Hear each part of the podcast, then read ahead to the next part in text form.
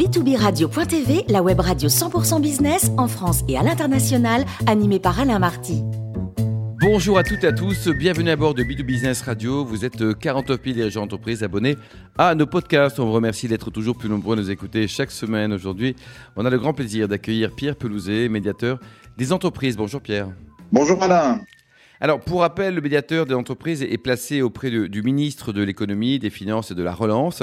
Il vient en aide aux entreprises et aux organisations publiques afin de résoudre gratuitement, ça c'est important, leurs éventuels litiges via la médiation et plus largement faire évoluer les comportements d'achat dans, dans le souci de rééquilibrer les relations clients-fournisseurs au service de l'économie. Voilà, c'est dit. Il intervient également dans le domaine de l'innovation. Son réseau est présent dans toutes les régions de France, ça il faut le répéter. La saisine s'effectue depuis le site www.médiateur-d-entreprise.fr. Alors aujourd'hui, nous parlons du crédit interentreprise et des délais de paiement, Pierre. Pourriez-vous nous rappeler ce que recouvrent ces notions? Oui, bien sûr. Alors, euh, je vais être un tout petit peu technique pendant quelques instants, mais le crédit interentreprise, c'est le crédit financier que les entreprises, les PME, les ETI, les grands groupes s'accordent entre elles dans le cadre de leurs relations commerciales d'achat et de vente. En pratique, ce crédit résulte des délais de paiement contractuels convenus entre les entreprises. Ces délais de paiement sont convenus en fonction des limites imposées par la loi. Hein, par exemple, dans le secteur privé, le délai maximal de paiement est de 60 jours à compter de la date de facturation. Dans le secteur public, le délai de paiement réglementaire est de 30 jours. Donc le crédit interentreprise trouve son fondement dans la nécessité où se trouve chaque entreprise de développer son chiffre d'affaires en accordant du crédit à ses clients, c'est-à-dire en permettant ceci de ne payer qu'à terme la livraison des biens ou services qu'elle leur vend. Ce mode de financement, il faut être conscient de ça, c'est le plus important en volume. On parle de 700 milliards d'euros, c'est-à-dire quatre fois le crédit bancaire, hein, pour prendre un exemple. Donc, il est, important euh, que même si l'objectif d'une entreprise, c'est de vendre à ses clients, euh, ça soit aussi d'être payé par ces derniers. Mais malheureusement, malheureusement, ce qu'on constate depuis des années, c'est qu'il y a des dérives sur ce dernier point-là et ça, évidemment, quand on reprend les, masses en jeu, des, conséquences terribles sur les entreprises. Alors Pierre, quelle est la situation actuelle du crédit interentreprise et des délais de paiement? Alors, Effectivement, je vais me permettre de faire un petit historique, quand même revenir sur les épisodes précédents avant de, venir à la situation actuelle. Euh, les, délais de paiement ont été encadrés par la loi de modernisation de l'économie, la LME, en 2008, euh, qui ont défini donc les délais de paiement maximum à ne pas dépasser, ceux que j'ai rappelés tout à l'heure. Euh, à l'époque, on payait plutôt en 90 jours hein, pour mémoire. Et donc, ces délais qui ont été fixés pour le privé à 60 jours ont mis un peu de temps, sinon beaucoup de temps, à rejoindre les, délais légaux, d'ailleurs, qui n'ont jamais rejoint, puisque en 2014-2015, on était encore à 14 jours de retard. Et c'est là où on a commencé à mettre des dispositifs en place pour lutter contre ces dérives. La, DGCCRF, la Direction des répressions des fraudes, a mis des, euh, des, contrôles, des sanctions, des amendes, du name and shame. La médiation euh, que je porte a été extrêmement active, aussi bien par des médiations que par euh, des actions de sensibilisation. Et tout ça, petit à petit, a permis de ramener ce retard à entre 10 et 11 jours à fin, 2000, à fin de 2019, début 2020. Ça, c'était donc avant, avant la crise, puisque la crise est passée par là. Et, et la crise euh, nous a donné des, des, des dérapages assez forts, puisqu'au cœur de la crise, L'Observatoire des délais de paiement, qui a fait une étude a posteriori, montre que les délais ont dépassé 15 jours à l'été 2020. C'est-à-dire qu'on est passé de 10, 11 jours à 15 jours. Euh, on a mis un certain nombre de choses en place qui ont permis de, ramener ces délais un peu, notamment le, comité de crise qu'on a mis en place, j'y reviendrai. Et, aujourd'hui, même si on n'est pas revenu à la situation, pas revenu à la situation de fin 2019, on est entre 12 et 13 jours. Donc on voit que ça va mieux mais qu'il y a toujours une forte tension sur ce sujet-là. Tension qui est grave, puisque ce sont euh, énormément d'argent et énormément d'impacts, comme je le disais tout à l'heure, qui sont, qui sont causés pour les entreprises qui ne bénéficient pas de paiement en temps et en heure. Qu'est-ce que ces retards représentent en termes de volume, Pierre? Alors, en volume, euh, à la fois, euh, c'est des jours de retard qu'on peut mesurer hein, pour l'État, même si l'État paye beaucoup mieux, les communes euh, qui, aussi ont progressé, et les, les départements, les entreprises, mais c'est à la fois des milliards d'euros. Et l'autre indicateur que nous donne l'Observatoire des délais de paiement, c'est que c'est 19 milliards d'euros qui seraient aujourd'hui dans les caisses des PME si leurs grands clients, publics et privés, les payaient en temps et en heure. C'est donc énorme, en particulier, en particulier dans le contexte actuel. On est dans un contexte de reprise. Qui dit reprise dit bah, il faut réenclencher la machine, il faut rallumer les usines, il faut réembaucher les gens, il faut acheter de la matière première.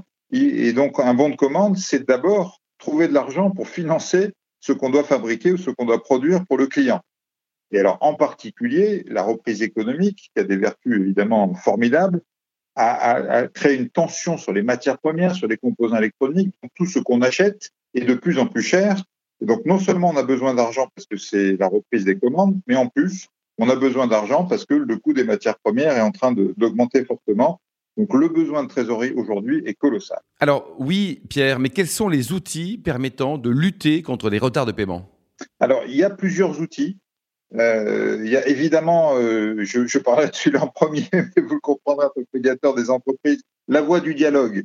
Hein, C'est-à-dire que le, dispositif de médiation qu'on porte depuis dix ans, aujourd'hui, est là, ouvert à toutes les entreprises qui se trouvent dans la situation que je décrivais tout à l'heure. Une petite entreprise, notamment, qui se retrouve face à un grand client public ou privé qui n'a pas envie de se fâcher avec son client, ben, il lui passe des bons commandes, donc évidemment on veut continuer à travailler avec lui, mais qui en même temps voit ses factures qui ne sont pas payées, veut maintenir la relation commerciale, mais veut en même temps trouver une solution, a tout intérêt à passer d'abord par la médiation, puisqu'ils vont nous saisir, on va aller chercher l'autre partie, on va les ramener autour de la table, et puis on va les amener progressivement à trouver une solution. Est-ce qu'il y avait un vrai problème derrière cette facture ou pas? Est-ce que s'il n'y a pas de problème, quand est-ce qu'elle va être payée? Et surtout comment on peut faire dans l'avenir pour éviter que cette même entreprise continue à payer en retard son, petit fournisseur, si je peux le dire comme ça?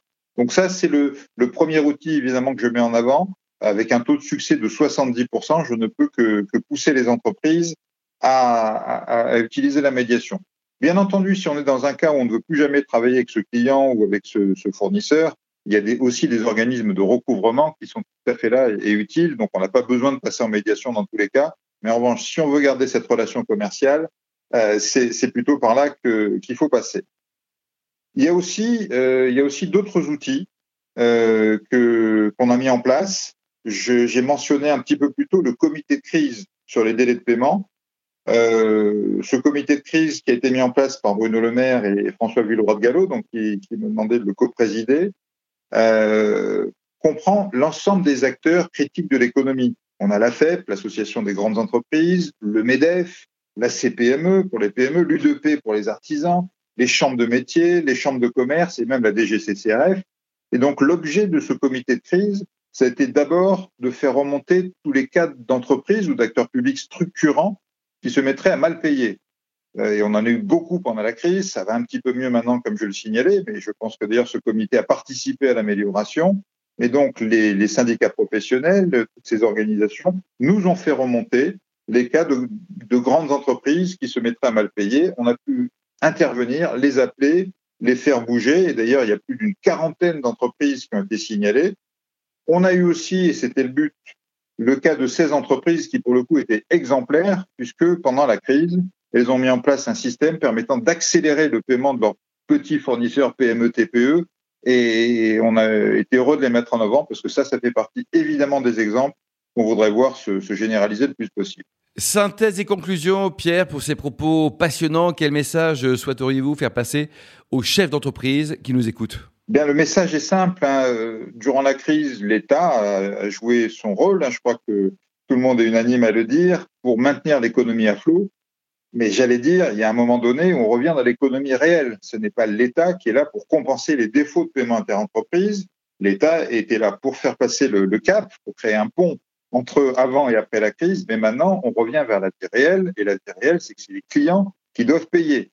Donc, il faut, un, pousser tous les clients, grands, petits et moyens, à respecter leur délai de paiement, voire même un peu mieux s'ils peuvent le faire. Et puis, deux, peut-être rappeler qu'il existe euh, un certain nombre de mécanismes qui peuvent aider encore plus à la trésorerie. Un mécanisme de crise, j'en profite, il reste encore euh, un, mois pour en bénéficier, qui est le préfinancement des bons de commande garantis par l'État. J'en dis deux mots parce que c'est important. Une entreprise que je décrivais tout à l'heure qui reçoit un bon de commande, qui n'a pas la trésorerie pour remplir cette commande, peut se tourner vers son facteur, hein, vers son financier, et, et avoir un financement du bon de commande sans même attendre la première facture, garantie par l'État. Et donc, ça lui fait gagner en moyenne 45 jours de trésorerie. Donc ça, c'est un premier outil qui n'est encore valable que pour un mois, mais profitez-en tant qu'il est là.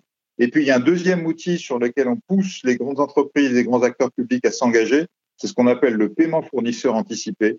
C'est-à-dire, c'est un accord entre l'entreprise et une banque qui permet aux petites entreprises, une fois qu'elles ont envoyé leur facture, de bénéficier d'un taux d'intérêt extrêmement bas parce que la facture sera reconnue par le grand client et donc le, financier n'aura aucun risque à prendre et pourra permettre de financer la facture à un taux extrêmement bas.